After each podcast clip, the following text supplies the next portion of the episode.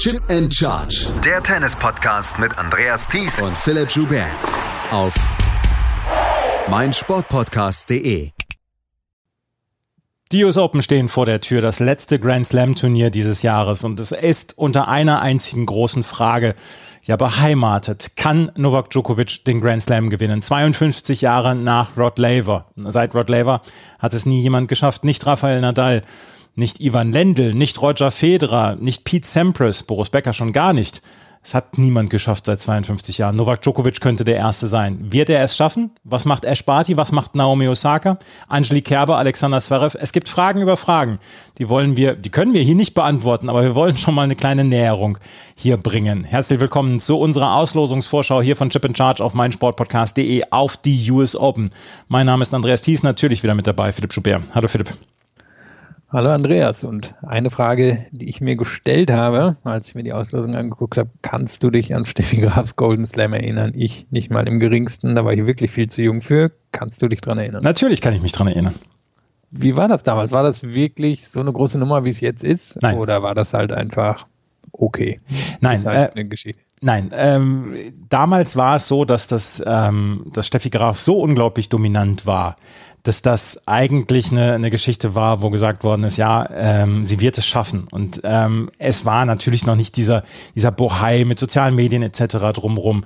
Natürlich wurde viel berichtet darüber, aber Steffi Graf hatte damals sie war ja ähnlich zur gleichen Zeit erfolgreich wie Boris Becker, ähm, war sie so ein bisschen unnahbarer als Becker. Becker, mit dem hat man halt die, die mitgelitten und Steffi Graf hatte diese eine Saison, wo sie, glaube drei Niederlagen hatte oder vier Niederlagen hatte und sie ist einfach durchgecruised durch diese Turniere und da war es eigentlich fast eher eine Selbstverständlichkeit. Es wurde nicht so ein Bohai gemacht darum wie jetzt. Das ist hier die größte Nachricht, die das Tennis seit Jahren, vielleicht Jahrzehnten zu bieten hat. Seitdem äh, Serena Williams 2015 damals gegen Roberta Vinci verloren hat, ähm, ist es auf jeden Fall die größte Geschichte und alle sind so ein bisschen ja, nervös, kann man ja auch sagen, ne?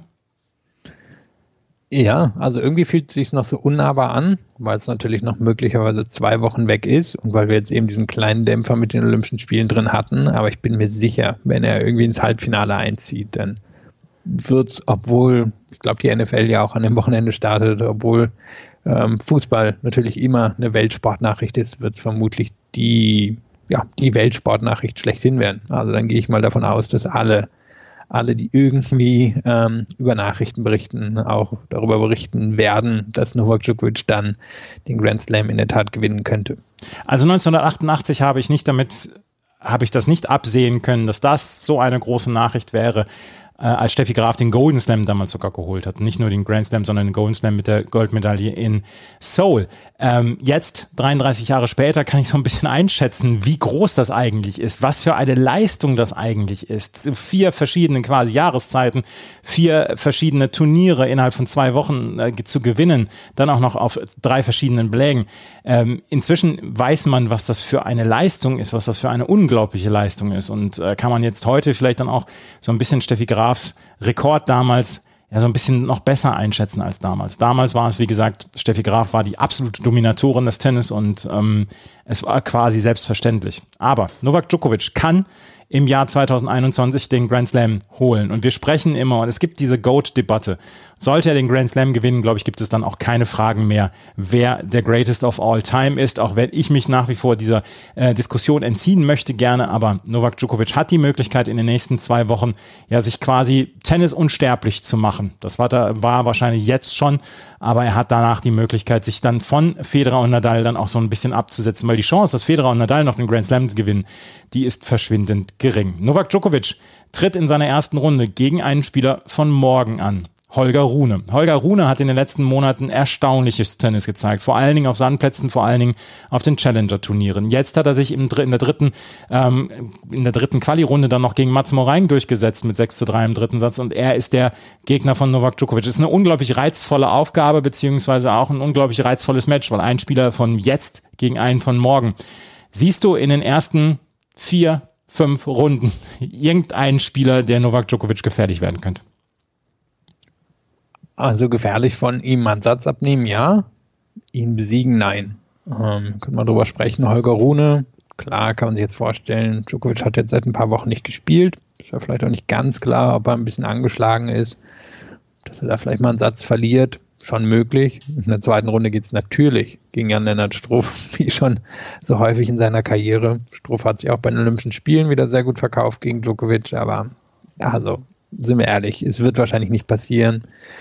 Ähm, David Goffin, der in der dritten Runde auf ihn treffen könnte, hat schlechte Monate hinter sich. Kei Nishikori hat gute Monate hinter sich, hat aber bei Olympia total auf den Deckel bekommen von Djokovic.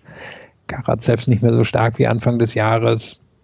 Alex Dimena ist nach seiner Covid-Erkrankung auch noch nicht so richtig auf der Höhe seines Schaffens wieder angekommen. Also, nein, ich sehe in den ersten vier Runden zumindest niemand, wo ich jetzt denke, hui, da wird Djokovic sicher bei Nacht nehmen müssen. Ja, also das sehe ich tatsächlich auch nicht. Kenny Shikori. Ich hatte bei Olympian habe ich noch gedacht, hm, das könnte ja eine interessante Nummer werden und dann ist er, dann hat er wirklich einen auf den Deckel bekommen von Novak Djokovic und deswegen kann ich ihm hier jetzt auch im Moment noch nicht so in irgendeiner Weise Überraschungspotenzial zutrauen. Kenny Shikori trifft in seiner ersten Runde auf Salvatore Caruso, David Goffin gegen Mackenzie McDonald. McDonald ist ein gefährlicher Gegner für Goffin, der, wie du gesagt hast, sehr, sehr schlechte Wochen hinter sich hat. Jan-Lennart Struff hat in den letzten Wochen auch kein gutes Tennis gespielt, sollte aber gegen Tellen Griegsbro gewinnen und dann in der zweiten Runde, naja, dann tot steuern und Djokovic gegen Struff, das kann man im Moment so ein bisschen sagen. Die beiden treffen, würden dann zum dritten Mal in diesem Jahr bei großen Turnieren aufeinandertreffen, Australian Open, Olympia und jetzt vielleicht dann auch mal US Open. Aslan Karatsev gegen Raumo Monar, finde ich zum Beispiel, ist auch schon Überraschungspotenzial mit da drin, auch wenn ich Raumo Monar auf Sand natürlich noch weitaus mehr zutraue im Moment als ähm, auf Hartplatz. Jensen Brooksby ist dabei, auf den bin ich sehr, sehr gespannt. Der trifft nämlich in seiner ersten Runde auf Michael Ümer. Das könnte ein sehr, sehr nettes Match werden. Und Taylor Fritz gegen die Alex Dimenor. Auch da ist meiner Meinung nach Überraschungspotenzial. Ein paar interessante Matches sind da ja in der ersten Runde. Absolut. Also wäre das jetzt ein 250er Turnier, würde man sagen, richtig solide besetzt. Ähm, spannende Namen drin, spannende Geschichten. Du hast Brooksby angesprochen, der sehr gute Turniere in Washington und in Newport hatte bei dem letzten Grasturnier dem viel zugetraut wird, der wirklich so ein bisschen durch die Challenger Tour durchmarschiert ist mit sehr konstanten, guten Leistungen. Jemand, der ja vieles auf hohem Niveau kann und dem auch viele zutrauen, mal einen Top 20 Spieler oder so zu werden. Und er kriegt hier sicherlich einen der größeren Chords. Denn Imer, auch ein Styler, also da bin ich mir sicher, da wird einiges in dem Match drin sein. Dann in der zweiten Runde entweder gegen Fritz oder Dimenor kann man ihm sogar zutrauen, vielleicht in die dritte Runde zu kommen. Und wie gesagt, er wird viel Aufmerksamkeit bekommen und ich denke auch prominente Chords. Brooksby gegen äh, Fritz würde zum Beispiel komplett hochgehypt werden. Das würde einen zweiten, dritten Court bekommen irgendwo am Nachmittag, da bin ich mir relativ sicher. Da sind die Amerikaner, da kennen die Amerikaner nichts, würde ich jetzt mal sagen. Also, Jensen Brooksby, auf den sollten wir auf jeden Fall achten. Michael Ume, erste Runde. Taylor Fritz gegen Alex Dimenor. Hubert Hurkacz, auch schon Mastersieger in diesem Jahr in Miami geworden, gegen Igor Gerasimov in der ersten Runde. Andreas Seppi gegen Martin Fucovic könnte auch ein sehr, sehr schönes Duell werden. Und Oskar Otte, der sich zum dritten Mal in diesem Jahr für ein Hauptfeld bei einem Grand Slam ähm, qualifiziert hat, nach Wimbledon, wo er gegen Andy Murray dieses fantastische Duell gehabt hat und nach den French Open, wo er gegen Alexander Zverev fünf Sätze, ähm, für fünf Sätze gesorgt hat, trifft er jetzt auf Lorenzo Sonego in der ersten Runde. Lorenzo Sonego ist so ein bisschen ja nicht der Unbekannte, aber ähm, das ist so einer, der auf Hartplatz das noch ein bisschen beweisen muss, was er kann. Auf Sandplatz wissen wir ja inzwischen relativ gut, was er kann. Oh, wir hatten gerade über Djokovic Slam oder Grand Slam gesprochen oder die Ambition, den zu holen. Sonego stand über dem French Open durchaus auf beeindruckende Art und Weise für zwei Sätze im Weg. Die hat er die ersten beiden gewonnen, dann doch noch klar verloren. Der hat riesiges Potenzial, wird wahrscheinlich auch mal in die Top 20 hineingehen, aber du hast angesprochen, auf Hardcourts noch eine ziemliche Unbekannte, schwer einzuschätzen, wie gut er hier zum Beispiel schon bei den News Open sein kann. Da sollte Otte auf jeden Fall eine, eine bessere Chance haben als gegen Murray oder Zverev. Das wäre so oder so ein sehr beeindruckender Sieg, wenn er ihn schaffen könnte. Und ich denke, es ist ihm durchaus zuzutrauen, dass er das Match hier eng macht. Und hier haben wir dann wirklich auch in dieser Sektion, die du jetzt gerade beschrieben hast, mit Hurkacz noch einen Namen drin, auf den sich sicherlich zu achten lässt. Ich meine, hat das Halbfinale dann noch in Wimbledon erreicht, nachdem er in Miami gewonnen hat, hat sich jetzt, fand ich, auch im Sommer eigentlich ganz gut und konstant und solide verkauft und der, der hat vielleicht sogar Möglichkeiten, Djokovic ein bisschen zu nerven. Der hat ja schon mal ein sehr enges Match gegen ihn im Wimbledon vor zwei Jahren gehabt. Das wäre dann alles erst im Viertelfinale. Da müsste überhaupt erstmal hinkommen, aber der, finde ich, hat sich jetzt in den letzten Wochen stabilisiert und, und gut platziert innerhalb des Herrentennis. Was machen wir mit Matteo Berrettini? Weil das könnte nämlich der Viertelfinalgegner von Novak Djokovic sein. Und wenn man sich Berrettinis äh, Auslosung anschaut, dann denk, denkt man sich auch, ja, so richtig viel dürfte im Moment erstmal nicht passieren in den ersten zwei, drei Runden. Achtelfinale vielleicht gegen Hubert Hurkacz, du hast es gerade gesagt. Aber äh, Matteo Berrettini, der nur ein äh, Vorbereitungsturnier gespielt hat, das nämlich in ähm, Cincinnati, da hat er in der zweiten Runde gegen Felix Auger-Aliassime relativ klar verloren. Von dem wissen wir nicht zu 100 Prozent, was er drauf hat. Aber er könnte einer dieser Gegner im Viertelfinale sein von Novak Djokovic.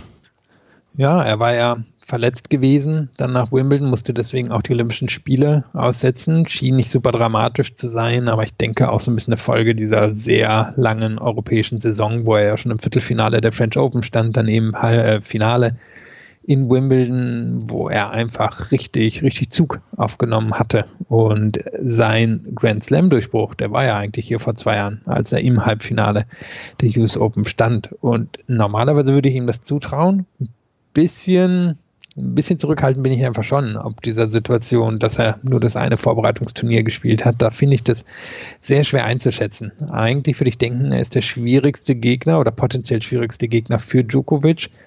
Und wenn er das Match gegen Djokovic erreicht, dann traue ich ihm auch zu, das richtig eng zu machen. Aber er könnte halt auch echt schon ziemlich schnell stolpern. Mein Shadi, sein erster Gegner, hatte einen ganz guten Start ins Jahr. Der kann sich schon durch ein Match durchservieren. Du hast die Waschka angesprochen, der gerade Winston Salem gewonnen hat. Funini hat schon ein paar Mal bei News Open was gerissen. Hurkacz ist hier noch, der eben besser eigentlich oder konstanter gerade in Form ist. Also Normalerweise Berrettini ins Viertelfinale, würde ich sagen, kommt er ziemlich locker durch, aber hier bin ich mir ein bisschen unsicher, wie das einzuschätzen ist. Kann mir auch einfach vorstellen, dass er so ein bisschen, bisschen der Saft raus ist nach den anstrengenden Monaten, die er da hingelegt hat, zwischen Beginn der Sandplatzsaison und dem Finale von Wimbledon. Aber da sieht man wieder, was für ein, was für ein Aufwand das ist, bei, ja, das ganze Jahr über großes Tennis zu spielen, weil man mit Theo Berrettini sehen, was dem im Moment vielleicht so ein bisschen der Saft ausgeht und Novak Djokovic spielt um den Grand Slam. Das ist ja, ist ja eine fantastische Wahnsinnsgeschichte. Ja, mein Djokovic ist wirklich in seinen eigenen Sphären unterwegs. Also würde mich auch nicht überraschen, wenn wir den irgendwann erleben, dass der nur noch sechs Turniere im Jahr spielt und ähm, trotzdem noch zwei Grand Slams gewinnt. Ich glaube, der, der geht das so anders an. Der hat all diese Stufen schon, schon so durchlaufen, das ist vielleicht ein bisschen wie bei der Matrix, wo der, wo der einfach nur noch antizipiert, was kommt. Und ähm, ja, jemand wie Berrettini, der, der muss sich überhaupt noch entscheiden, welche Pille er nimmt. Ja, die rote oder die blaue, ne? Ja, ja also. Das ist, jemand denkt. Ja, ähm, ein Wort gerade noch zu Ilya Iwaschka. Der hat einen Traumjahr. Der hat in Eastbourne noch Quali gespielt, da war noch 87. der Weltrangliste, jetzt ist er nah an den Top 50. Hat Eastbourne Viertelfinale erreicht, Wimbledon Achtelfinale, Tokio Achtelfinale, Washington Achtelfinale, Cincinnati in der Quali ausgeschieden gegen Carlos Alcaraz. Gut, das kann passieren, aber dann Winston Salem jetzt gewonnen. Ähm, der hat schon in diesem Jahr wirklich herausragende Resultate gehabt und jetzt nah an den Top 50 dran. Ist eine ziemlich coole Geschichte mit Ilya Iwaschka.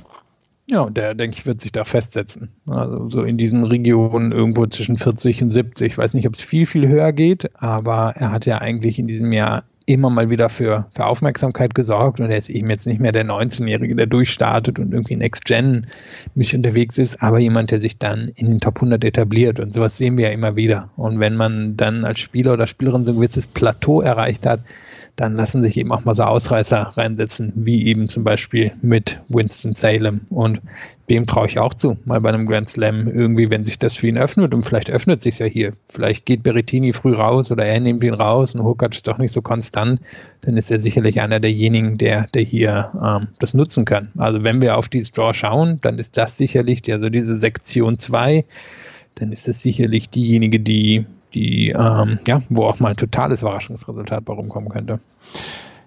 Wenn wir auf den Spieler der letzten Wochen zu sprechen kommen wollen, dann müssen wir über Alexander Zverev sprechen. Der trifft in seiner ersten Runde auf St. Quarry. Der hat jetzt Olympia gewonnen, wir haben darüber gesprochen, und er hat Cincinnati gewonnen. Nachdem er vorher in sechs Jahren kein einziges Match in Cincinnati gewonnen hatte, hat er jetzt einfach mal das Turnier gewonnen. Sportlich gesehen ist für Alexander Zverev alles in Ordnung. Der ist sicherlich auch der große Favorit im Spiel gegen Sam Querrey, auch, wenn der, wenn der eine super Aufschlagsleistung ähm, bekommt, dass der durchaus unangenehm sein kann.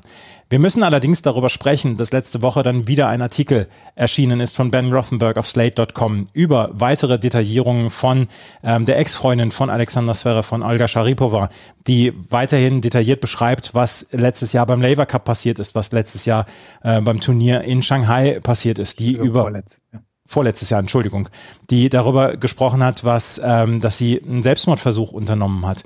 Ähm, Alexander Zverev hat eine einstweilige Verfügung dagegen äh, erwirkt und er möchte sich nicht weiter äußern. Er wurde auf der Pressekonferenz dazu dann auch noch zweimal befragt und er hat gesagt, nein, ich habe die einstweilige Verfügung und das Gericht hat mir geglaubt. Ich bin kein Jurist und ich weiß nicht, äh, was das jetzt genau zu 100 Prozent bedeutet, aber wir müssen darüber sprechen. Alexander Zverev ist sportlich die ganz große Geschichte in den letzten Wochen gewesen, weil er herausragendes Tennis gespielt hat und weil er gezeigt hat, dass er auch Novak Djokovic schlagen kann. Ob er das Best of Five kann, das wissen wir zu diesem Zeitpunkt noch nicht, weil er hat noch keinen Top-10-Spieler Best of Five geschlagen.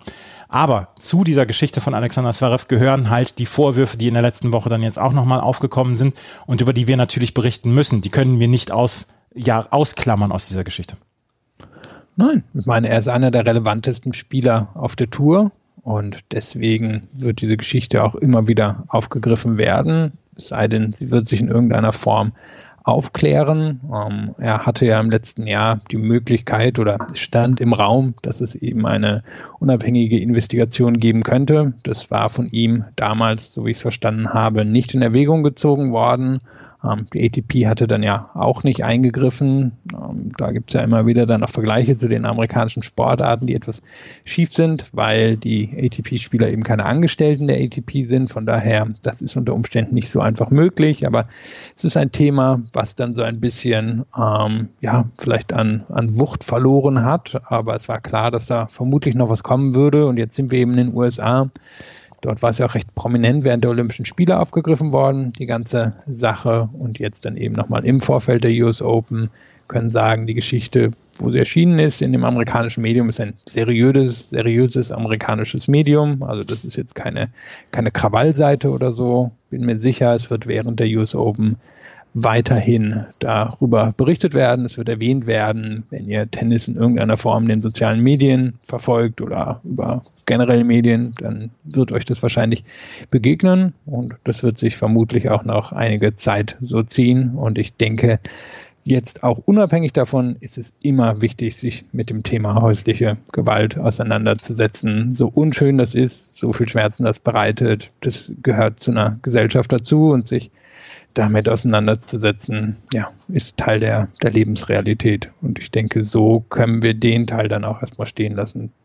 Absolut. Ähm, Alexander Zverev, dieser Artikel besteht nach wie vor.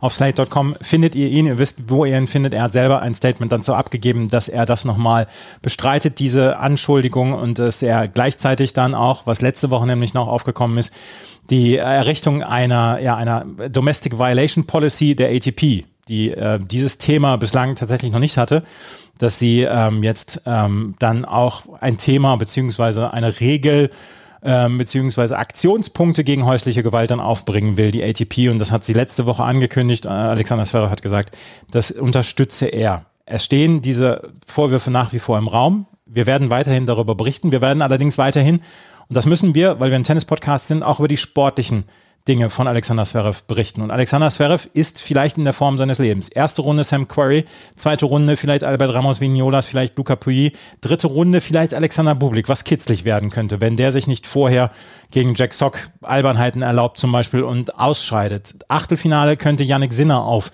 Alexander Zverev warten. Es sind schon äh, leichtere Auslosungen für Alexander Zverev bei solchen Turnieren gewesen.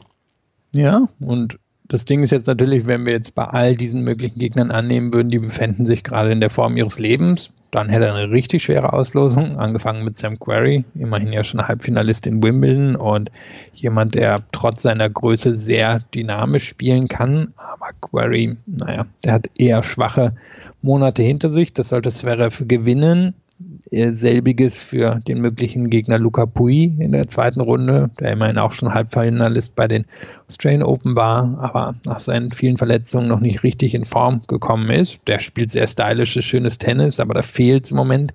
Ramos Vinoyas ist wirklich ein, ein Sandplatzspieler. In der dritten Runde könnte unter Umständen Jack Sock warten. Gegen den hatte Alexander Zverev ja durchaus auch schon Matches, als beide mal auf Augenhöhe schienen vor ein paar Jahren. Und dann der von dir angesprochene Alexander Bublik, der ähm, erstmal gegen Yannick Hanfmann gewinnen muss, aber da sicherlich der Favorit ist. Und er ist ja derjenige, der dieses Jahr in Rotterdam gegen Zverev gewonnen hat. Und wenn Bublik wirklich nah an seinem Leistungsvermögen spielt, oder an der Höhe seines Leistungsvermögens, dann ist ihm auch zuzutrauen, gegen Alexander Zverev zu gewinnen. Nur macht Bublik das gerade in den größten Matches nicht immer. Und ich denke, Zverev wird sowieso wegen Rotterdam gewarnt sein und man kann gespannt sein, wie das Ganze oder wie das Ganze verlaufen würde, wenn die beiden aufeinandertreffen. Aber Bublik wirklich nicht Mister zuverlässig. Also mal gucken, ob der überhaupt in die dritte Runde kommt. Und Rotterdam war ein elend langsamer Boden, kann ich mich noch erinnern. Und äh, die US Open sind etwas schneller. Und Zverev sollte mit seinem Aufschlag dort besser durchkommen. Ja, Yannick Sinner ist auch nicht unbedingt in der absoluten Top-Form. Top trifft in seiner ersten Runde auf Max Purcell. Zweite Runde Cecchinato oder Zachary Swider. Und in der dritten Runde vielleicht Gael Monfils. Gael Monfils oder Yannick Sinner vielleicht im Achtelfinale für Alexander Zverev. Das werden dann Aufgaben für ihn sein. Wer dann allerdings in guter Form sein könnte, das sind zum Beispiel Riley Opelka oder Karen Ratschanov, den Zverev ja gerade in ähm, Olympiafinale besiegt hat, oder Dennis Shapovalov, der gegen Federico Del Bonis eröffnen wird, auch ein eher kitzliges Los, wobei ich mir dann eher auf Sand Sorgen machen würde um Shapovalov als auf Hartplatz. Ähm, Alexander Zverev gegen Novak Djokovic, das ist jetzt, man braucht nicht zu viel Fantasie, um sich dieses Halbfinale vorzustellen. Ja, also er ist in seinem Viertel sicherlich der Favorit. Wir haben schon in seinem kleinen Teil bis zum Achtelfinale angesprochen, wer ihn da in Gefahr bringen könnte. Unten eben im zweiten Teil dieses äh, zweiten Viertels sind durchaus einige Namen. Er hat letztes Jahr hier gegen Carreño Busta ein arg wackeliges Halbfinale gespielt. Der ist sicherlich jemand, der ihn in Gefahr bringen könnte. Selbiges für Riley Opelka, wobei man bei dem sagen muss, der ist wirklich nicht zuverlässig. Der haut im Moment drei, vier gute Turniere pro Jahr raus und ansonsten bricht er auch ziemlich schnell ein. Aber wenn der sich bis dahin vorarbeitet, ja, meine Güte, dann ist ein Silbermedaillen, äh, Entschuldigung, ein Goldmedaillen-Rematch gegen einen Silbermedaillengewinner aus Tokio natürlich möglich, wenn Khatschanov da durchkommt. Und dann für mich die große Wildcard, Dennis Shapovalov, ähm, der ja nach Wimbledon wenig gespielt hat, der aber fand ich schon was Beeindruckendes in Wimbledon gezeigt hat und er hier auch letztes Jahr schon ins Halbfinale hätte einziehen können. Er hat ein ganz enges Match verloren gegen Carreño Busta, dann hätte er hier damals schon gegen Zverev gespielt und das ist ein Match, was ich sehr gern sehen würde. Das würde ich auch für einigermaßen offen halten. Ich glaube, Shapovalov hat diese, diese Explosivität, um durch die Abwehr von Zverev durchzukommen. Und wie gesagt, das wäre für mich ein mögliches Highlight in diesem Turnier, wenn sie aufeinandertreffen. Aber das ist bei Shapovalov sicherlich ein viel größeres Fragezeichen als jetzt bei Zverev. Tippst du ein anderes Halbfinale als Djokovic gegen Zverev? Oh, es juckt mich schon mit Shapovalov, aber er hat nach dem, ähm, nach Wimbledon dann ehrlicherweise auch nicht viel gezeigt. Er hatte ja dann die Olympischen Spiele ausgesetzt, um in Star zu spielen, angeblich, um sich irgendwie das Top Ten Ranking zu sichern, ist dann aber da relativ früh ausgeschieden. Also das fand ich jetzt nicht so eine überzeugende Aktion. Aber eben, was ich Shapovalov schon zutraue, dass er in den nächsten Jahren ein paar Mal so ein richtig gutes Turnier raushauen wird. Und das sah ja in Wimbledon ehrlicherweise schon teilweise richtig, richtig beeindruckend raus. Wenn der an seine Höchstform rankommt, dann ist er schwer zu stoppen. Und dann kann er, glaube ich, auch einen Zverev schlagen. Aber ich traue ihm irgendwie nicht über den Weg, dass er es wirklich bis ins Viertelfinale schafft. Und daher spricht schon viel dafür, dass wir Djokovic gegen Zverev sehen werden. Djokovic gegen Zverev. Ich bin gespannt, wie äh, Alexander Zverev das, was im Moment von außen auf ihn reinkommt, ähm, das verarbeiten kann. Wir werden es sehen und ähm, das wäre im Moment jetzt auch erstmal mein Halbfinal-Tipp.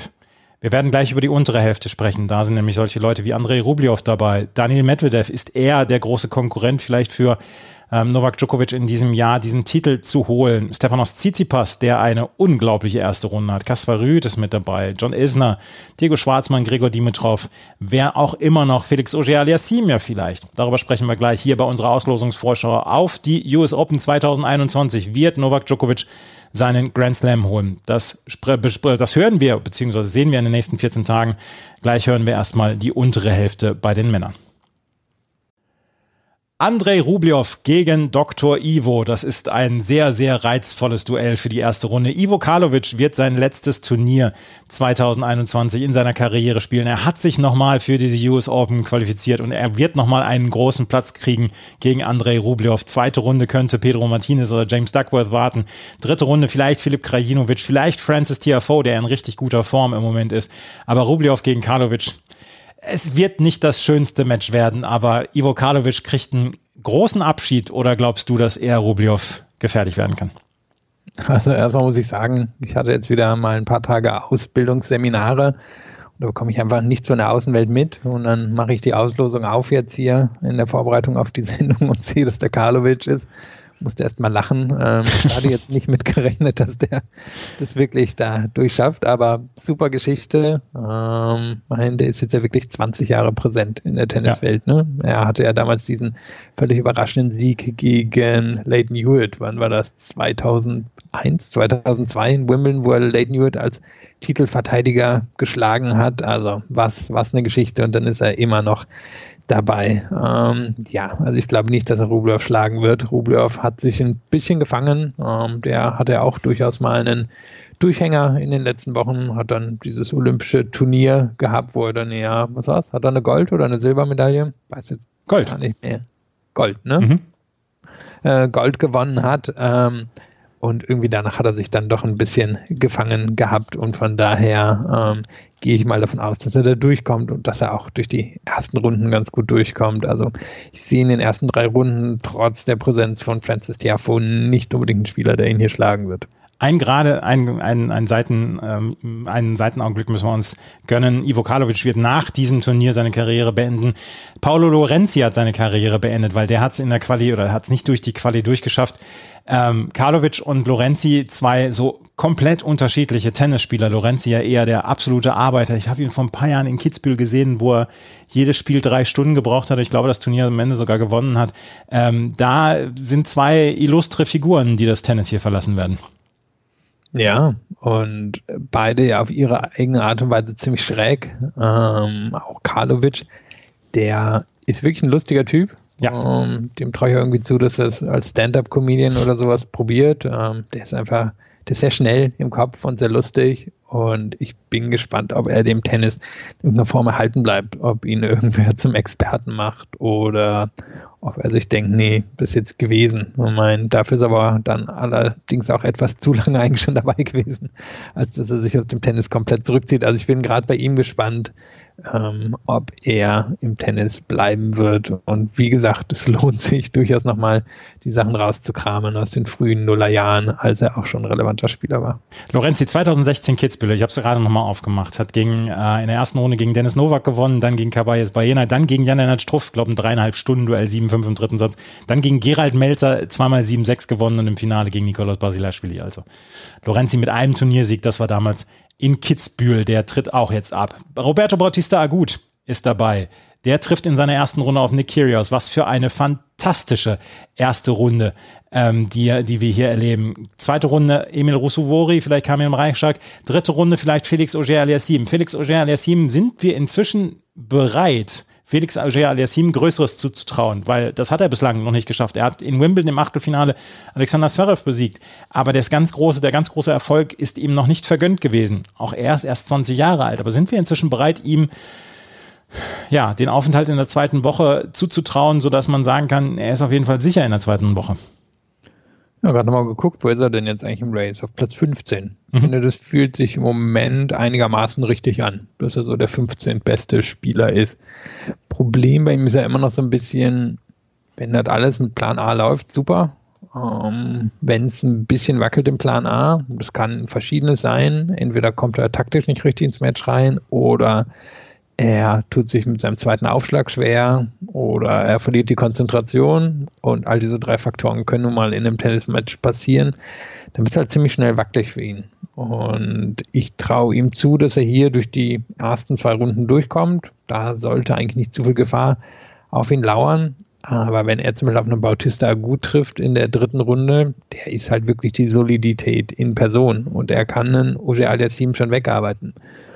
Und von daher, ja, schwierig zu sagen. Ihm zu, hier ins Viertelfinale zu kommen, ihm zu, ähm, zum Beispiel Bautista Gut, Kyrgios oder Rublev zu besiegen. Aber im Moment fühlt er sich eigentlich so als die Nummer 15 ganz gut an. Und auch nach Wimbledon hat er wieder ein, zwei ganz gute Resultate gehabt, aber ein, zwei Mal war es halt auch schwach. Und das ist im Moment, was wir hier von Oger Alessim sehen. Roberto Bautista gut gegen Nikirios. Stinker oder Feuerwerk?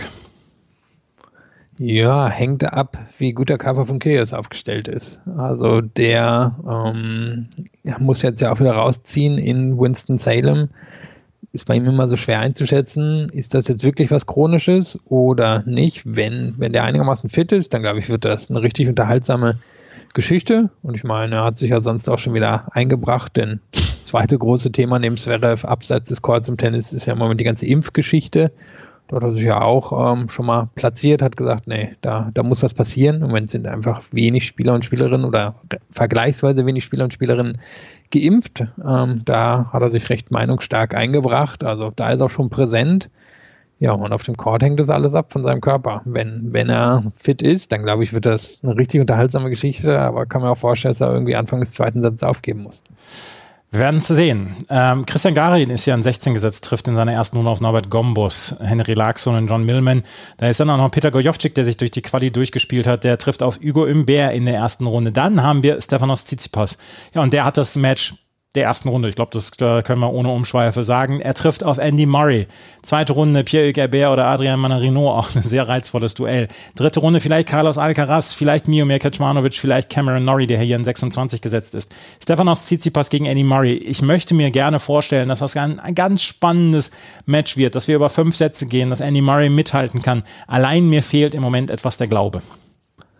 Ja, nicht nur dir. Ähm, das Problem ist ja einfach nicht nur, dass Tsitsipas ähm, spielerisch mittlerweile einfach besser ist als Murray, sondern dass Tsitsipas halt auch richtig fit ist. Also selbst wenn Murray hier in der Lage wäre, daraus was so ein richtig physisches Match zu machen, bin ich mir sicher, Tsitsipas kann das länger durchhalten. Ähm, und ich kann mir vorstellen, dass wir einen engen Satz erleben und dass Tsitsipas dann doch relativ schnell mit dem Match nach Hause läuft. Also der war jetzt nicht überragend in den letzten Wochen, aber hat ja schon solide gespielt in Kanada und in Cincinnati und bestätigt ihm, dass er im Moment ein Top-5-Spieler ist. Und von daher sehe ich nicht, dass er sich hier von Murray groß in Gefahr bringen lassen wird. In Cincinnati hat er 4 zu 1 mit zwei Breaks gegen Alexander Zverev im dritten Satz geführt und hat das Match noch verloren. Das darf ihm, sowas darf ihm eigentlich nicht passieren, oder? Nö, passiert ihm aber immer wieder. Man, wir müssen ja nur nach New York im letzten Jahr gucken, wo er gegen Juric dieses krasse Match hatte.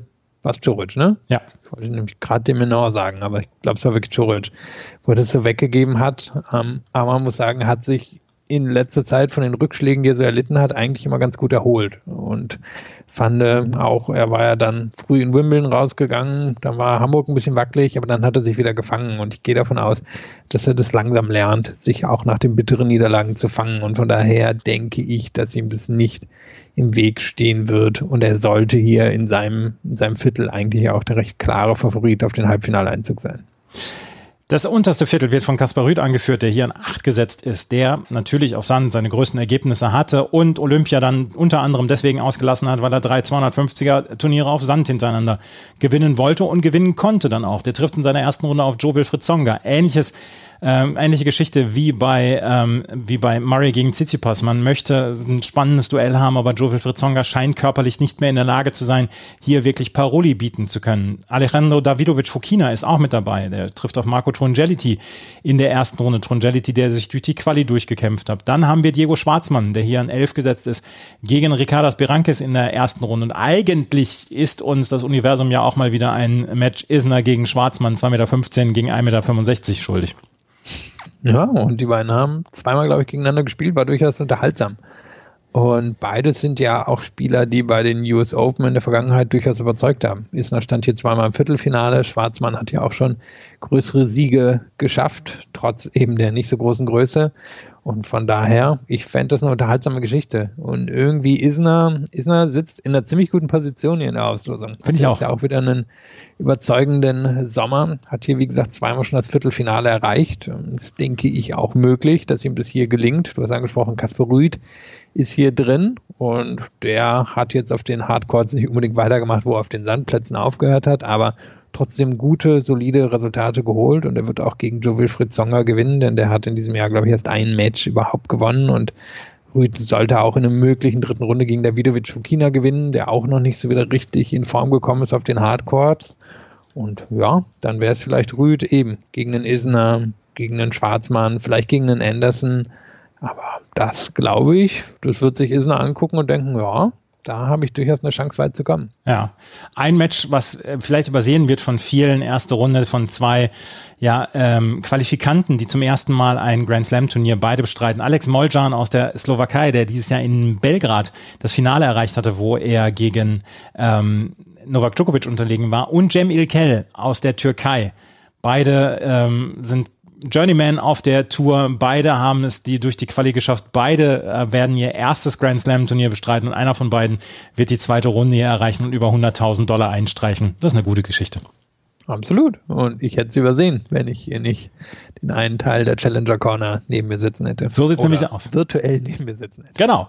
Und dann müssen wir natürlich über die erste Runde beziehungsweise die erste Woche von Daniel Medvedev sprechen. Dass ihm Richard Gasquet in irgendeiner Weise Paroli wird bieten können, daran zweifle ich sehr. Zweite Runde Dominik Köpfer oder Quentin Ali. Dominik Köpfer gegen Medvedev war letztes Jahr ein sehr, sehr, sehr tolles Duell.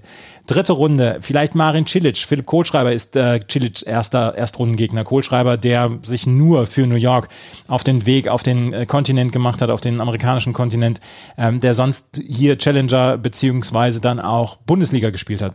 Achtelfinale vielleicht Grigor Dimitrov. Ähm, ansonsten, Daniel Medvedev, finde ich, hat bis zum Viertelfinale sehr viel Ruhe, kann sich eigentlich meiner Meinung nach nur selber schlagen oder wenn er wieder ein Kameramann umläuft. Aber das wird ihm nicht passieren bei den US Open. Dort steht keine Kamera auf dem Platz. Ja, und das Schöne ist ja, jetzt kommt Medvedev ja wirklich äh, in ein gefülltes New York zurück, haben wir gar nicht gesagt, aber es werden Zuschauende, ja. glaube ich, in voller Kapazität da sein. Da war er erst der Anti-Held damals vor zwei Jahren, dann wurde er zum Helden. Und ich denke, die werden ihn richtig mögen. Und ich denke, der wird auch, ähm, der wird auch die großen Night Sessions durchaus bekommen. Und ich denke, der wird auch sehr viel Spaß dran haben. Und ich sehe auch nicht, wie er unbedingt rausgehen könnte. Kleine Köpfer hat ihn damals vor zwei Jahren ja auch schon ein bisschen genervt, aber ich denke, der würde sich Medvedev durchsetzen. Cilic hat in der Theorie die Möglichkeiten, um Medvedev zu besiegen, aber der muss erstmal Kohlschrauber vorbei. Kohlschrauber führt da in der Bilanz. Also mal gucken, wie das ausgeht. Und ja, Dimitrov ist der so zuverlässig. Evans tut sich nach seiner Covid-Erkrankung im Moment richtig schwer. Also normalerweise sollte Medvedev hier schon ins Viertelfinale durchkommen. Und gegen wen spielt Medvedev im Halbfinale? Ja, irgendwie muss ich jetzt am Ende doch die 1, 2, 3, 4 der Sitzliste hier tippen und würde mal sagen, er spielt gegen Tsitsipas. Das gewinnt er auch und verliert dann aber das US Open Finale gegen Novak Djokovic und wir leben den Grand Slam. Ich glaube, dass Andrei Rublev Stefanos Tsitsipas rausnehmen wird aus dem Turnier und ins Halbfinale kommen wird. Dort dann allerdings wieder gegen Daniel Medvedev verlieren wird. Daniel Medvedev gegen Novak Djokovic. Es ist relativ langweilig, aber wir müssen, also ich muss hier tatsächlich sagen, Djokovic gegen Medvedev. Und ich glaube auch, dass Djokovic seinen Grand Slam holen wird. Also, also ich meine, wenn Medvedev ihn, sagen wir, Medvedev oder Tsitsipas ihn in einem Grand Slam Finale schlagen würden und da wirklich der, der Grand Slam der Preis wäre für Djokovic ja. und er das trotzdem gegen die verlieren würde, dann hätten wir eine Zeitenwende erlebt. Also das, ich glaube, das könnten wir jetzt schon sagen, aber es ist sehr schwer vorstellbar, dass das jemand in einem Grand Slam Finale gegen Djokovic schafft. Das haben sich schon andere Zähne dran ausgebissen. Ja, das, äh, das, das wäre eine unfassbare Geschichte. Aber wir, wir erleben ja, wir sind ja mitten in einer Zeitenwende. Wir erleben zum ersten Mal seit 1997 ein Grand Slam Turnier ohne Roger Federer, ohne Rafael Nadal und ohne Serena Williams und ohne Venus Williams. Das erste Mal seit 1997. Wir sind ja mitten in dieser Zeitenwende. Ja, klar, es würde auch passen. Also das, das will ich damit gar nicht in Frage stellen.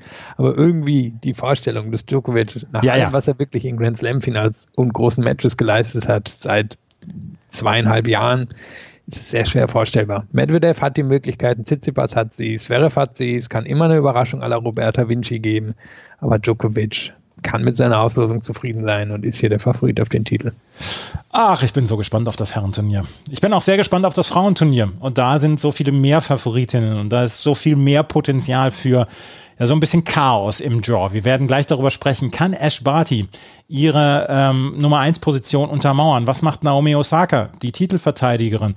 Arina Sabalenka vielleicht? Was macht Angelique Kerber, die so einen fantastischen Sommer bislang gehabt hat? Das werden wir alles gleich besprechen hier bei unserer Auslosungsvorschau auf die US Open 2021. Ash Barty ist die Nummer 1 der Weltrangliste und ja, sie hat zwischendurch vielleicht so einen kleinen Aussetzer oder eine kleine Pause, wie zum Beispiel in Tokio, wo sie in der ersten Runde verloren hat. Sie hat allerdings dagegen Sarah Soribes Tormo verloren. Das kann man also immer mal es ist immer mal drin eine Niederlage gegen Soribes Tormo. Das wäre zum Beispiel auch eine potenzielle Achtelfinalgegnerin für Ash Barty. Sie ist hier an eins gesetzt und wir können uns, glaube ich, auch vom Gedanken verabschieden. Dieser, dieser Gedanke, der so immer so ein bisschen aufgekommen ist, ist Ash Barty eine würdige Nummer eins? Ja, ja, ja, sie ist sie. Das ist sie. Ja, auf jeden Fall. Ähm, und sie ist auch die Favoritin auf den US Open-Titel. Nicht die überragende Favoritin, aber sie ist die Favoritin. Und das war sie schon in Wimbledon. Das wäre sie auch bei den French Open gewesen, wenn sie da nicht mit der Verletzung reingekommen wäre, die, über die sie ja dann letztendlich auch gestolpert ist. Und wir scheinen im Moment doch eine Spielerin zu haben, bei der wir sagen können, das ist die steteste, die ein sehr hohes Grundlevel mitbringt, die geschlagen werden kann, aber das ist durchaus eine massive Herausforderung, sie zu schlagen. Und von daher, die ist so ein bisschen unsere Konstante, glaube ich, mit der wir hier rechnen können. Und es bräuchte entweder eine Überraschung oder so ein bisschen ein Freak-Ergebnis, glaube ich, um sie hier vor den Schlussrunden rauszunehmen. Ich möchte aber vor ihrer Auslosung warnen. Erste Runde Vera Svonareva, die hat die besten Zeiten hinter sich, aber ist immer noch eine unangenehme Gegnerin. Dass sie sie, dass sie Ash Barty rausnehmen kann, das glaube ich glaube ich nicht. Zweite Runde vielleicht Clara Tauson, Dänemarks Nachwuchstalent Nummer eins, nach äh, die, die schon die ganzen Vergleiche mit Caroline Wozniacki dann aushalten muss. Dritte Runde aber zum Beispiel Shelby Rogers oder Sorana Kirstea oder Veronika Kudametova. Das sind schon, das sind schon tricky Gegnerinnen für Ash Barty.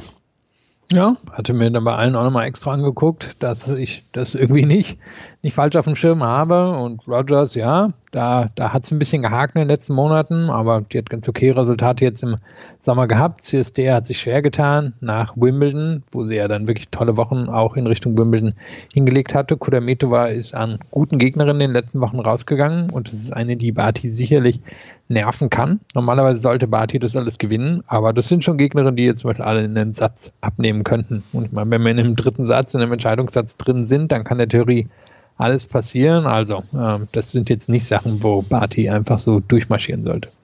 Achtelfinale könnte dann auch Jennifer Brady warten, obwohl die keinen guten Sommer hat. Und die trifft in der ersten Runde auf Großbritanniens neues Hype-Talent Emma Raducanu. Nachdem Raducanu in Wimbledon ja schon so für Wellen gesorgt hat, hat sie sich hier sehr, sehr, sehr, sehr entspannt durch die Quali durchgespielt.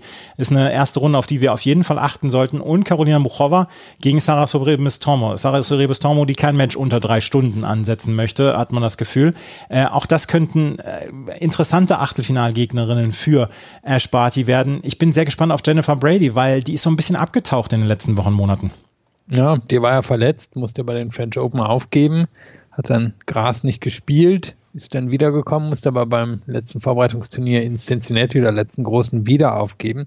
Auch extra nochmal irgendwie auf verschiedenen Nachrichtenseiten geschaut, aber so richtig eine Aussage von ihr zu finden ist nicht, wie es um sie steht. Also schwer abzuschätzen. Dazu kommt dann natürlich noch der Faktor, sie verteidigt hier Halbfinalpunkte und hatte hier ihren Durchbruch. Wie kann sie damit umgehen? Das wissen wir auch noch nicht. So häufig war sie noch nicht in der Lage. Und dann hast du angesprochen, Raducano nach Wimbledon erstmal eher ein stilles Match in San Jose gehabt, was er noch verloren hat, dann aber ein Challenger gewonnen, dann hier durch die Quali durch. Also ich denke, der Hype ist durchaus berechtigt. Sie hat noch nicht das Niveau von Brady, aber wenn Brady angeschlagen ist oder vielleicht sogar nicht antreten kann, warten wir mal ab, dann traue ich ihr zu, ja auch noch was in dem Draw zu machen. Und dann hast du angesprochen, Mojava gegen Cerebus Tormo. Hatte ich dann auch nochmal geguckt, warum treffen die so früh aufeinander? Gut, weil Cerebus Tormo trotz all der beeindruckenden Resultate, die sich ja auch im Sommer fortgesetzt haben, einfach immer noch keine Setzung hat und auch im Race gar nicht so weit oben ist, wie man vielleicht denken würde. Die ist so präsent, ja. die ähm, ist ja eigentlich also gefühlt eine der Nebendarstellerinnen der Tour und trotzdem auch im Race irgendwie nur auf 31, ähm, eingeklemmt zwischen Azarenka und Serena Williams. Also es ist alles sehr beeindruckend und sie könnte beim Oscar die beste Nebendarstellerin bekommen, aber irgendwie trotzdem ist sie noch nicht gefühlt, wo sie hingehört, irgendwie an die Grenze der Top 20. Dafür bräuchte es dann auch bei Grand Slams große Siege. Ob sie eine Muchova rausnehmen kann, da bin ich mir noch nicht ganz so sicher. Ich möchte den Hype nicht kleinreden um Emma Raducanu, aber was ich immer wieder bemerke, die Briten sind schon sehr, sehr begeisterungsfähig, was neue Tennisspielerinnen und Tennisspieler angeht, beziehungsweise Spieler, die einen guten Erfolg haben. Ja, ich meine, als jemand, der in Großbritannien Journalismus studiert hat, kann ich dir sagen, dass das ähm, quasi intrinsisch und unbewusst der britischen Presse innewohnt, diese Fähigkeit, ähm, kleine und große Events noch ein bisschen größer zu machen. Und das ist so tief drin und trägt sich von Generation zu Generation, dass das, glaube ich, den Beteiligten gar nicht mehr selber auffällt und einfach schon dazu gehört, einen Hype für irgendwas, irgendwie, irgendeine Idee zu erzeugen und sie passt da rein. Und klar, alle hoffen auf den großen Nachfolger, Nachfolgerin von Andy Murray. Ich weiß nicht, ob dies wird. Aber müssen sagen, war natürlich schon beeindruckend in Wimbledon, wie sie da bis kurz vor Schluss diesem Druck standgehalten ja, hat. Absolut. Das, äh, das möchte ich auch überhaupt nicht in Abrede stellen. Belinda Bencic ist die amtierende Olympiasiegerin. Sie trifft in ihrer ersten Runde auf Arantxa Rus. Zweite Runde vielleicht Coco Vandaway, vielleicht Martina Trevisan. Dritte Runde vielleicht Jessica Pegula, die auch ähm, gute Ergebnisse in diesem Jahr geliefert hat. Belinda Bencic hat eine schwierige Auslosung bis zum Achtelfinale. Da könnte dann nämlich Iga Swiatek warten oder Annette Konterweht, die eins der beiden Vorbereitungsturniere auf die US Open dann jetzt noch gewonnen hat. Annette Konterweht trifft auf Samantha Stoser in der ersten Runde. Da ist dann noch Jill Teichmann mit dabei, die sehr gute Ergebnisse in den letzten Wochen gehabt hat. Ähm, Belinda Bencic gegen Jessica Pegula, count me in, sollten wir eine dritte Runde erleben dort. Ja, also mein Pegula vielleicht die Überraschung des Jahres. Man, ja. Er hat sie so konstant und gut spielen sehen. Jetzt zum ersten Mal gegen Carolina Pliskova verloren, nachdem sie die ja wirklich dieses Jahr äh, beherrscht hatte, kann man da schon fast sagen. Ähm, da bin ich gespannt, ob das irgendwie Nachwehen hat oder ob jetzt der Zaubertrank alle ist. Aber ich gehe mal davon aus, dass die sich wirklich etabliert hat und denke auch, dass sie in die dritte Runde geht. Bencic fand ich jetzt überzeugend. Nach den Olympischen Spielen ist sie im Viertelfinale von Cincinnati gegen Teichmann ausgeschieden, aber sie ist nicht eingeknickt oder ganz früh rausgegangen. Und sie hatte hier einiges an Punkten zu verteidigen. Hatte ja ein Halbfinale vor zwei Jahren und das ist noch in ihrem Ranking drin. Und sie könnte schon naja, mal mindestens ein Viertelfinale brauchen, um das wieder quasi irgendwie gerade zu rücken und nicht zu weit im Ranking runterzufallen. Denn für die Olympischen Spiele gibt es ja keine Punkte. Also das hat ihr zwar eine Goldmedaille, aber keine Punkte für die Weltrangliste gebracht. Ich denke, sie wird es in die vierte Runde schaffen, auch wenn Pegula unglaublich schwer ist.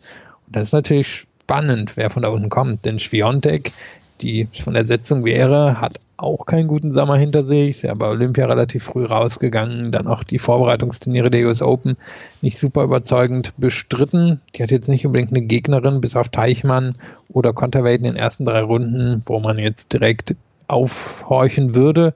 Aber so ganz überzeugt bin ich von ihr im Moment nicht. Und da gefällt mir Bencic schon besser, muss ich sagen. Mir auch. Ähm, Carolina Pliskova ist eine Spielerin, die einem unbedingt unglaublich gut gefällt. Erste Runde Katie McNally, zweite Runde ähm, dann eventuell Sarina Diaz oder Amanda Anisimova, dritte Runde Petra Matic, die jetzt seit neuestem von äh, Michael Geserer betreut wird. Michael Geserer, der früher Julia Görges ähm, in die Weltspitze geführt hat, der auch mit Jennifer Brady sehr erfolgreich zusammengearbeitet hat, ist jetzt der neue Coach von Petra Matic. Petra Matic trifft auf die Ungarin Dalma Galfi, die sich hier durchgesetzt hat. Petra Matic, Carolina Pliskova.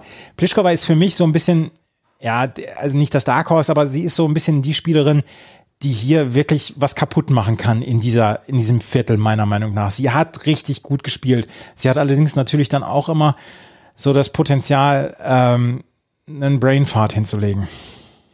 Ah, auf der anderen Seite einer der besten Phasen ihrer Karriere, ja. staatlicherweise gerade.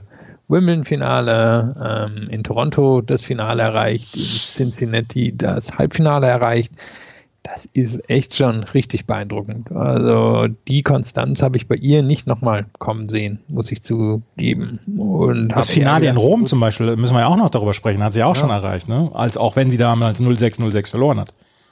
Also völlig erstaunlich. Ist ja jetzt eben in der Weltrangliste auf vier, hat sich auch im Race wieder zurückgekämpft. Wenn wir da ein Jahresendturnier sehen, dann denke ich, wird sie da mit ziemlicher Sicherheit dabei sein. Ist ja auch auf Platz 4. Guten Vorsprung schon auf Platz 9. Also die, die hatte irgendwie das Comeback bisher des Jahres hingelegt. Und eben McNally, stylische Spielerin, aber glaube ich nichts, was Pliskova in Gefahr bringt in der ersten Runde. In der zweiten Anisimova eben dieses Risiko-S-Talent gewesen Die hatte ja den Tod ihres Vaters zu verkraften vor zwei Jahren und seitdem ist sie irgendwie nicht mehr so richtig in die Form zurückgekommen. Tom Tomjanovic hatte auch zu kämpfen nach ihren guten Resultaten in Wimbledon. Das läuft auch noch nicht so richtig. Petra Macic hat es angesprochen, wie da die neuen Verhältnisse sind, aber auf Hardcore normalerweise nicht so die Gegnerin. Also normalerweise sollte Pliskova hier schon in die vierte Runde durchgehen. Und dann könnte jemand wie Anastasia Pavlyuchenkova auf sie warten. Alison Risk ist die Erstrundengegnerin von Anastasia Pavlyuchenkova. Da haben wir noch Paula Badosa, die an 24 hier gesetzt ist. Aber Pavlyuchenkova gegen Klischkova im Achtelfinale. Auch da würde ich sagen, ich brauche nicht viel Fantasie und count me in. Ja, oder eben Paula Badosa die ja wirklich auch ähm, eine der, wo wir schon von Aufsteigerinnen sprechen, eine der Aufsteigerinnen des Jahres ist. Also hier ist wirklich einiges an Qualität mit drin und Pavlyuchenkova hatte nach Olympia, wo sie ja eben auch eine Goldmedaille gewonnen hat, ähm, eine, ein gutes Vorbereitungsturnier gespielt, sich dann den Rest geschenkt. Ähm, die ist jetzt aber seit Wochen schon in richtig guter Form und ist eine, die in Pliskova schon gute Resultate hatte. Also das wäre was. Oder es wird eben doch der Badosa-Durchbruch, der, ja, ich glaube, wir irgendwann relativ kurz davor sind, dass sie sehr weit in einem Grand Slam-Turnier kommen. Und dann kommt von ganz unten in dieser Auslosung Bianca Andrescu. Es ist die große Unbekannte. Sie ist halt sehr viel verletzt, sie hat sehr viel Pech, dann war eine Corona-Erkrankung noch mit dabei dazugekommen, beziehungsweise eine Corona-Infektion. Und sie trifft jetzt in der ersten Runde auf eine Spielerin, die auch sehr, sehr gut in letzter Zeit gespielt hat. Das ist nämlich Viktoria Golubitz aus der Schweiz. Dritte Runde könnte Jelena Ostapenko warten oder vielleicht so ein bisschen die Überraschung der Rasensaison, Lyudmila Samsonova. Im Achtelfinale dann vielleicht Petra Kvitova, Maria Sakkari vielleicht. Ähm, auch da haben wir noch einige Gegnerinnen, Anastasia Sevastova, Katharina Sinjakova, die durchaus gefährlich werden könnten. Bianca Andrescu, wenn sie hier in die zweite Woche kommen will, wenn sie hier ins Viertelfinale oder Halbfinale kommen will, hat sie sehr, sehr viel Arbeit vor sich. Ja, hat ehrlicherweise wahrscheinlich in diesem Draw die größte Möglichkeit an, ähm, ja, wie das Ganze verlaufen kann. Kann mir vorstellen, dass die sang- und klanglos in der ersten Runde rausgeht. Kann mir vorstellen, dass sie das Halbfinale erreicht es war halt so, sie hat ja so ein bisschen fast dieses Mystikum um sich mitgetragen nach ihrem Durchbruch. Die hat ja keine engen Matches verloren, keine Matches gegen Top Ten Spielerinnen. Hat damals die US Open in einem ihrer ersten Grand Slam Turniere überhaupt gewonnen. Und auch wenn sie dann verletzt war, war sie ja eigentlich trotzdem zum Beispiel jetzt in Indian Wells im März auf einem Niveau unterwegs, wo man das Gefühl hat, ach, die kann das jede Woche wieder rausholen. Und danach ist ehrlicherweise nicht mehr viel zusammengelaufen. Und du hattest die Corona-Erkrankung angesprochen oder die Infektion. Und jetzt habe ich das Gefühl, sie hat selber eben so ein bisschen von diesem Mystikum verloren. Und ich glaube, langsam, langsam sieht sie sich eben nicht mehr als Grand Slam-Siegerin Andrescu, sondern eben als die verletzte Andrescu. Und wenn das quasi dieser Mindset übernimmt, dann ist es wahrscheinlich schwierig, da rauszukommen. Und trotzdem kann ich mir vorstellen, wenn sie irgendwie ein enges, gutes Match hier wieder gewinnt, dann hat sie natürlich die Fähigkeit, hier ins Halbfinale einzuziehen. Nur Moment ist auch gut vorstellbar, was irgendwie 2-6, 3-6 gegen Golubic untergeht. Ja, das ist, das ist leider so. Es ist die große Unbekannte Bianca Andrescu. Wer kommt denn ins Halbfinale? Also ich möchte jetzt einmal gerade anfangen. Ich glaube es wirklich, dass Karolina Pliskova hier das Halbfinale erreichen kann und erreichen wird. Und in der oberen Hälfte muss ich dann auch auf Esparti zu gehen. Aber wann hatten wir das letzte Mal, dass wir zwei der vier Topgesetzten in einem Halbfinale bei einem Frauen-Grand Slam hatten? Und vor allem hatten wir ja in diesem Jahr, jetzt bei den vier bisherigen Großturnieren, 16 unterschiedliche Spielerinnen drin. Im Halbfinale. Und Plischko haben es auch schon geschafft. Von daher, eigentlich der Regel folgend müsste es jetzt irgendwie, ach, was würde das denn dann wahrscheinlich werden? Sowas Konterweight gegen Badosa. Ja. ne? Aber ich gehe im Moment auch auf den Sicherheitstipp von Barty gegen Plischko, aber versprochen in der unteren Hälfte dann kein Sicherheitstipp. Ja. Wir werden sehen in den nächsten zwei Wochen. Und eigentlich sind die Frauen immer dafür bekannt, ähm, Auslosungen auch mal komplett zerbröseln zu lassen. Was mit der unteren Hälfte passiert, unter anderem in der Hälfte dann auch, in der Angelique Kerber ist, in dem Viertel, in dem Angelique Kerber ist, ist so viel los. Darüber sprechen wir gleich hier bei meinsportpodcast.de und Chip and Charge im Tennis Talk und unserer großen Auslosungsvorschau auf die US Open. Elina Svitolina Daria Kasatkina, Ilana Rybakina, Simona Halep, Angelique Kerber, Cory Goff, Julia Putintseva und Naomi Osaka. Das sind die acht gesetzten Spielerinnen des dritten Viertels bei den US Open. Was für ein Viertel haben wir da? Ja, super spannend. Irgendwie auch super viele Wackelkandidatinnen natürlich drin. will hier für keine der Spielerinnen meine Hand ins Feuer legen. Am Ende wird hier irgendwie, keine Ahnung, wer hier, wer hier noch völlig überraschend durchkommen könnte. Aber eigentlich ist fast jedes der Matches von oben nach unten eben in diesem dritten Viertel schon in der Auftaktrunde spannend und bin wirklich etwas ratlos, wer hier durchkommen soll. Aber sprechen wir mal drüber. Elena Svitolina trifft in ihrer ersten Runde auf Rebecca Marino. Da haben wir schon häufiger drüber gesprochen, über Rebecca Marino.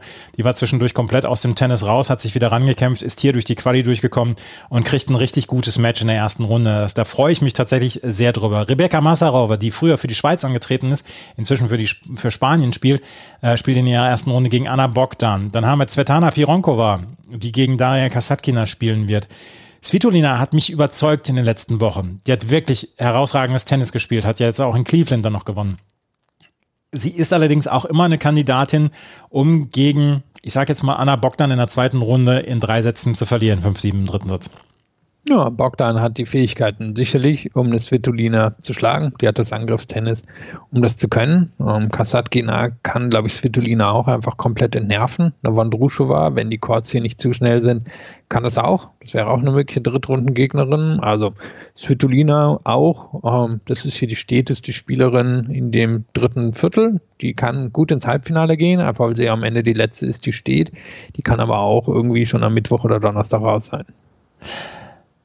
Es ist sehr, sehr spannend da oben. Auch Elena Rybakina, die auf Alexandra Sasnovic trifft, ist eine Spielerin, die an guten Tagen wirklich alle Spielerinnen schlagen kann, an schlechten Tagen dann auch gegen Sasnovic verlieren kann. Caroline Garcia haben wir da noch. So, die ist es sehr still geworden in den letzten Monaten. Die trifft auf Harriet Dart. Und dann haben wir in der ersten Runde Camilla Giorgi gegen Simona Halep. Auch das ist ein absoluter Blockbuster. Camilla Giorgi, die selber über sich gesagt hat, ich bin ruhiger geworden. Ich habe, ähm, ich hau nicht mehr auf alles drauf. Es ist nicht mehr jede, jeder Schlag ein Home Run von Camila Giorgi. Und dann kamen ja auch gleich die Ergebnisse mit einem Master-Sieg in Kanada. Sie trifft jetzt auf Simona Halep, die sich so ein bisschen zurückarbeitet im Comeback. Oh, Simona Halep hatte hier schon fiese erste Runden bei US Open. Das könnte sich äh, nahtlos einreihen hier. Mhm. Und natürlich auch genau die Art von Gegnerin. Ich meine, sie hat hier spektakuläre Matches gegen Kanepi und Sharapova verloren. Georgie kann auch auf den Ball draufhauen, wissen wir. Halep ist im Moment ein bisschen schwer einzuschätzen.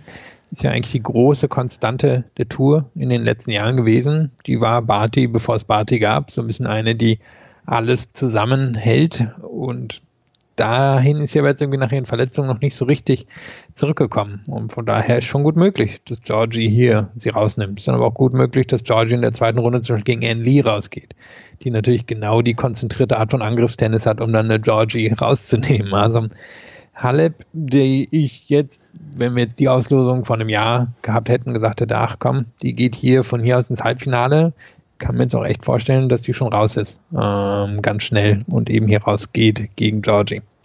Bei Georgie, bei Georgie Matches wurde früher in den ersten Reihen wurden noch Helme verteilt äh, in den ersten und Zuschauerreihen. Dann hat sie sich jetzt in diesem Sommer, nachdem es dann ja auch Ärger um ihren Vater gab, der in Rom dann äh, eine Schiedsrichterin bedroht haben soll, ähm, da war sie dann alleine unterwegs und hat dann tatsächlich ihr Tennis so ein bisschen gefunden. Georgies Vater scheint jetzt dann auch wieder vor Ort zu sein, dann auch in New York. Ich bin so gespannt, weil was Georgie dort in Kanada abgeliefert hat, das war ganz großes Tennis, das war fantastisch. Ist es? Auf der anderen Seite natürlich immer so eine gewisse Grundskepsis. Irgendwie die meisten Tennisspieler und Spielerinnen ändern sich jetzt nicht mehr mit dem Alter so sehr. Mein ab und an gibt es mal einen Wawrinka, der eben aus Nebendarsteller zum Hauptdarsteller wird. Aber viele setzen dann so ein bisschen den Rhythmus fort, den sie am Anfang ihrer Karriere gezeigt haben. Und von daher schon, also es ist natürlich im Bereich des Möglichen, dass Georgie jetzt konstant wird und eine Top-10-Spielerin ist. Das ist sie ja, wenn sie, wenn sie irgendwie nah an ihrem Peak dran ist.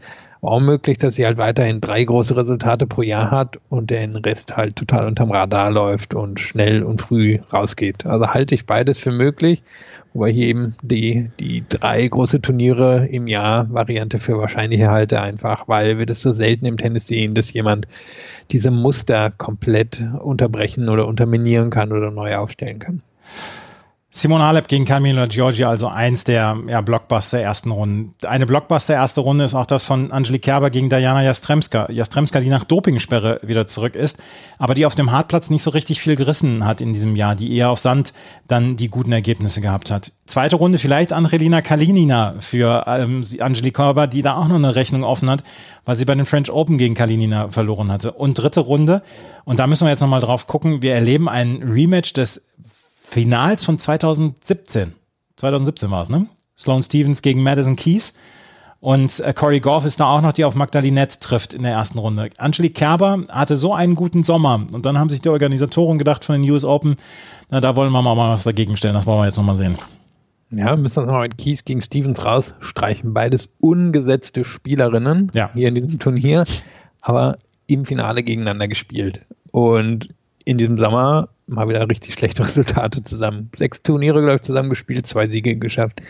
Also, bei Keys kam Anfang des Jahres eben eine Covid-Erkrankung dazu. Ich glaube, die hat es dann auch wirklich erwischt. Stevens, ja, die hatte ja viele Familienprobleme. Ähm, ich glaube, unter anderem Tod der Großmutter und ähm, auch sonstige Probleme hatte sich dann wieder gefangen in der Sandplatzsaison und seitdem ist alles wieder in sich zusammengefallen. Also super schwer einzuschätzen. Klar, beide können Grand Slam Finals erreichen und eine muss ja hier in die zweite Runde kommen, aber ganz ehrlich, Goff ist da schon die Favoritin. Egal wer, wer es von den beiden etwas älteren US-Damen dann aus dieser Runde rausschafft und Kerber gegen Jastremska in Topform spielt Kerber gegen diese Angriffsspielerinnen natürlich immer ähm, mit und hat die Chance, die zu besiegen oder eine gute Chance. Jastremska ist eben nach dieser Doping-Zwangspause auch etwas schwerer einzuschätzen, aber ich denke, sie geht durch und trotzdem kann selbst mit einer guten Leistung hier schon in der dritten Runde Schluss sein. Es ist, ja, Kerber hat eine, eine Horrorauslosung. Das möchte ich dann jetzt hier nochmal unterstreichen. Und bist du bereit, Madison Keys nicht mehr ins Halbfinale zu tippen in diesem Jahr? Habe ich das, habe ich das zwischendurch durchgehört hier? Ja, und dieses Mal wird jemand anders im Halbfinale überraschend ins Finale sogar kommen. Über, überraschend sogar ins Finale kommen. Da sind wir mal gespannt. Naomi Osaka ist die Titelverteidigerin hier, die letztes Jahr so unglaublich fokussiert war und die on a mission war mit dem Chip auf der Schulter, wie die Amerikaner es so gerne sagen. Trifft auf Marie Buskova. Das treffen zwei der ja, wahrscheinlich äh, beliebtesten Spielerinnen der Tour, der Frauentour aufeinander. Zweite Runde eventuell Olga Danilovic, dritte Runde Julia Putintseva, vielleicht Leila N. Fernandes, vielleicht sogar Anna Konjuch, die sich hier durch die Quali durchgespielt hat. Naomi Osaka hat, muss sich von Anfang an äh, konzentrieren, aber das Achtelfinale würde ich jetzt erstmal buchen oder traust du Julia Putintseva hier was zu? Hm, nee, wahrscheinlich nicht. Also Buskova erstmal in der ersten Runde, athletische Spielerin, aber auf allerhöchstem Niveau ein bisschen harmlos. Das sollte Osaka gewinnen. Danilovic hast du angesprochen, die hat sich wieder ein bisschen gefangen, aber die hat, glaube ich, nicht die Waffen, um Osaka zu schlagen. Kanepi kann immer einen raushauen, Konju auch, aber die härteste Gegnerin auf dem Papier wäre sicherlich schon Putintseva und die hat Osaka schon genervt. Aber ich denke, dass auf dem Hardcore hier und dann wahrscheinlich auch mit der Unterstützung des Publikums Osaka sich durchsetzen würde und danach haben wir mit ziemlicher Sicherheit einen Blockbuster. Ob es jetzt gegen Kerber wäre, gegen Keys, gegen Stevens, gegen Goff, da würde es dann beginnen für Osaka und egal was, es wäre ein absolutes Primetime-Match, wer, wer auch immer da dann die Gegnerin von den Vieren wäre. Und da die untere Hälfte am Montag spielt, Montag, Mittwoch, Freitag, wäre es am Sonntag Nachmittag amerikanischer Zeit. Ich glaube, da könnten wir uns relativ sicher sein. Naomi Osaka, was traust du ihr zu? Sie hat dann auch jetzt zugegeben in der Pressekonferenz, dass sie sich bei den French Open vielleicht nicht richtig verhalten habe. Sie war dann bei oder bei den Olympischen Spielen in Tokio war sie eigentlich als die große Nummer angekündigt worden, hat dort dann aber nicht gut gespielt und ähm, der der Sommer war nicht ganz so richtig richtig gut für Naomi Osaka. Ja, absolut. Wahrscheinlich trotzdem noch eine Top 5 Favoritin hier. Werde sie jetzt nicht auf den Sieg tippen. Werde aber auch nicht überrascht, wenn sie, wenn sie hier ähm, weit kommt. Ich meine, wie ist die Bilanz bei ihr? Wenn sie irgendwie ins Viertelfinale kommt bei Grand Slams, dann gewinnt sie das Ganze auch. Da muss sie hinkommen. Das wird harte, harte Arbeit, da vorbeizukommen an der möglichen Achtelfinalgegnerin. Aber ich glaube, wenn sie da irgendwie ein richtig enges Match gegen entweder Kerber, gegen die sie eine schlechte Bilanz hat, oder Goff, die wahrscheinlich Konkurrentin der Zukunft in den Jahren ist, oder eben Stevens oder Keys hat. Und wenn sie da was Enges gewinnt, dann traue ich ihr schon zu, hier ähm, durchzugehen, weil so stabil ist die untere Hälfte jetzt nicht, dass sie das Ganze nicht gewinnen könnte. Aber ja, im Moment würde ich sie irgendwie so auf Platz 5 oder so in der Favoritenliste setzen, aber sie auch nicht auf den Sieg tippen. Das unterste Viertel wird von Barbora Krajcikova angeführt. Die hat ja in 2021 was man sich nicht besser malen kann. Erste Runde gegen Astra Sharma, zweite Runde vielleicht Christina McHale, Dritte Runde dann Ekaterina Alexandrova oder Joe Konter oder Kristina Mladenovic. Konter gegen Mladenovic war vor ein paar Jahren auch noch ein gefühltes Viertelfinale bei einem Grand Slam. Auch jetzt in der ersten Runde. Dann äh, haben wir dann noch Gabini Muguruza, die in der ersten Runde auf Donna Vekic trifft, die nach Verletzung auch noch nicht so richtig wieder zurückkommt. Auch ein früheres gefühltes Viertelfinale bei einem Grand Slam. Viktoria Azarenka gegen Teresa Martinchova. Andrea Petkovic trifft auf Irina Camelia Bigu, die jetzt gerade das Finale in Cleveland erreicht hat. Ähm, auch hier sind wieder einige sehr interessante Duelle.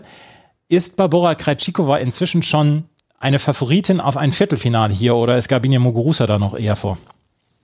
Ja, die Form spricht für Krejcikova, die ja bei Olympia dann das Viertelfinale verloren hat im Einzel, dann die Doppelgoldmedaille gewonnen hat, dann ein Vorbereitungsturnier gespielt hat, da gegen Barty verloren hat, aber gegen Barty kann man verlieren. Also die setzt das einfach fort seit dem French Open. Die hatte ja einfach keinen richtigen Durchhänger gehabt. Von daher sie ist hier die konstanteste. Muguruza war Anfang des Jahres auch super konstant, hat sich dann verletzt und seitdem tut sie sich arg schwer. Und Vekic hat gegen Muguruza in der Vergangenheit schon gewonnen. Der traue ich das auch zu, Muguruza hier zu besiegen.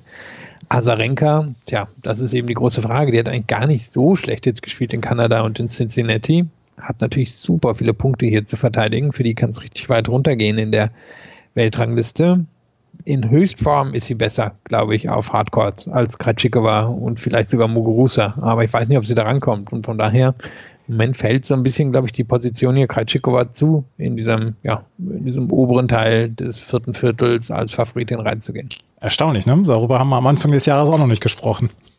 Nee, und jetzt erscheint es eine Möglichkeit, dass die das irgendwie drei bis fünf Jahre durchziehen. Ja, es ist wirklich erstaunlich, wie Barbora Krejcikova auf einmal auf die, in dieser Weltspitze dann aufgetaucht ist. Und wenn wir uns das untere, unterste Achtel anschauen, dann haben wir natürlich Arina Sabalenka, die hier an zwei gesetzt ist. Die trifft auf Nina Stojanovic in der ersten Runde. In der zweiten Runde könnte Bernarda Parra auf sie warten oder Tamara Sidancek, die allerdings eher auf Sand dann die großen Ergebnisse gehabt hat. Und in der dritten Runde könnte Danielle Collins warten. Danielle Collins, die in herausragender Form in den letzten Wochen und Monaten war, die in der ersten Runde vielleicht Carla Suarez Navarro verabschiedet in den Ruhestand, weil auch Suarez Navarro hat gesagt, dass das hier ihr letztes Turnier sein wird. Wir haben dann noch Ons Jabeur, die auf Alice Cornet treffen wird. Ein wunderbares Duell für eine erste Runde.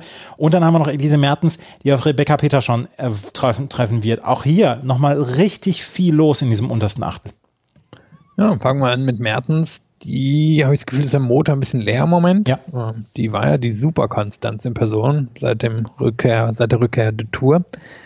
Aber irgendwie im Moment, im Moment fehlt es mir da so ein bisschen. Und von daher halte ich den Teil der Auslosung durchaus für offen. Jabeur überzeugt weiterhin, ähm, hat noch nicht den ganz, ganz großen Grand Slam-Durchbruch geschafft, aber warum nicht in diesem Viertel? Also da ist durchaus was möglich. Dann Collins gegen Suarez Navarro. Ich kann mir vorstellen, dass Collins Suarez Navarro sehr schätzt. Also ich kann mir vorstellen, obwohl Collins da alles niederbrüllen wird, werden wir da wahrscheinlich eine nette Zeremonie erleben, wenn Suarez Navarro das wie erwartet verliert, denn Collins, muss man sagen, hat einen Durchbruch in diesem Sommer nochmal gehabt, ersten beiden Titel gewonnen auf der Tour. Ja, Sidanchek hast du angesprochen, die hat kaum was in Vorbereitung auf die US Open gespielt, zumindest kaum was, was nicht auf Sand war. Also eigentlich ist ja alles wie gemalt für Sabalenka, dass die ins Viertelfinale durchkommt. Da sind nicht die allergrößten Hürden drin, wenn man jetzt vielleicht mal Jabeur rausnimmt. Ja, wer kommt denn ins Halbfinale und wer kommt ins Finale und wer gewinnt die Australian Open? Ja, also ich nehme jetzt im vierten Viertel hier ähm, Krajcikova. Die ist mir im Moment am stabilsten. Kann mir vorstellen, dass sie in einem Viertelfinale gegen Sabalenka spielen würde. Klar hat Sabalenka die Wucht, um gegen Krajcikova zu gewinnen, aber ich kann mir auch vorstellen, dass sie Krajcikova da durchwindet. Dann nehme ich im dritten Viertel den Durchbruch von Coco Goff. Sage auch, dass sie das Halbfinale gegen Krajcikova gewinnt, dass von oben dann Barty kommt und Barty die US Open im Finale gegen Goff gewinnt, aber Goff in dem Fall natürlich die Geschichte der US Open wäre. Oh. Corey Goff im Finale von US Open und Novak Djokovic gewinnt den Grand Slam, da hätten wir aber zwei Riesenstories. Ja, ich glaube wirklich, wir sind nicht mehr so weit vom Durchbruch von Goff entfernt. War natürlich ein bisschen jetzt nicht sagen enttäuschen, das wäre bei einer 17-Jährigen vielleicht ein bisschen weit hergeholt, dass sie so gegen Kerber verloren hat in Wimbledon. Aber die scheint mir wirklich nicht mehr weit weg zu sein von, von der absoluten Weltspitze. Und irgendwann, glaube ich, kommt in den nächsten 12 bis 18 Monaten der Grand Slam-Durchbruch. Die hat so ein hohes Grundniveau und ist so athletisch. Und die Schwäche auf der Vorhand wird immer ein bisschen kleiner. Ich glaube, da, da wird irgendwas kommen. Und ich kann mir vorstellen, wenn sie wirklich zum Beispiel Osaka hier wieder in einem Blockbuster-Match in der vierten Runde rausnimmt, was sie in Australien schon geschafft hat, dann wäre das eine Riesengeschichte. Und ich kann mir vorstellen, dass das passiert. Was da alle, was da für, für Matches drin sind, dann auch für die Black Community ja auch in, in den USA mit Stevens gegen Keys, was wir schon mal im Finale hatten, mit Corey Goff, mit Naomi Osaka dann ja auch. Ähm, das, auch das könnte ja eine, eine richtig große Geschichte dann auch werden. Bei den Herren dann Francis TFO zum Beispiel dann auch.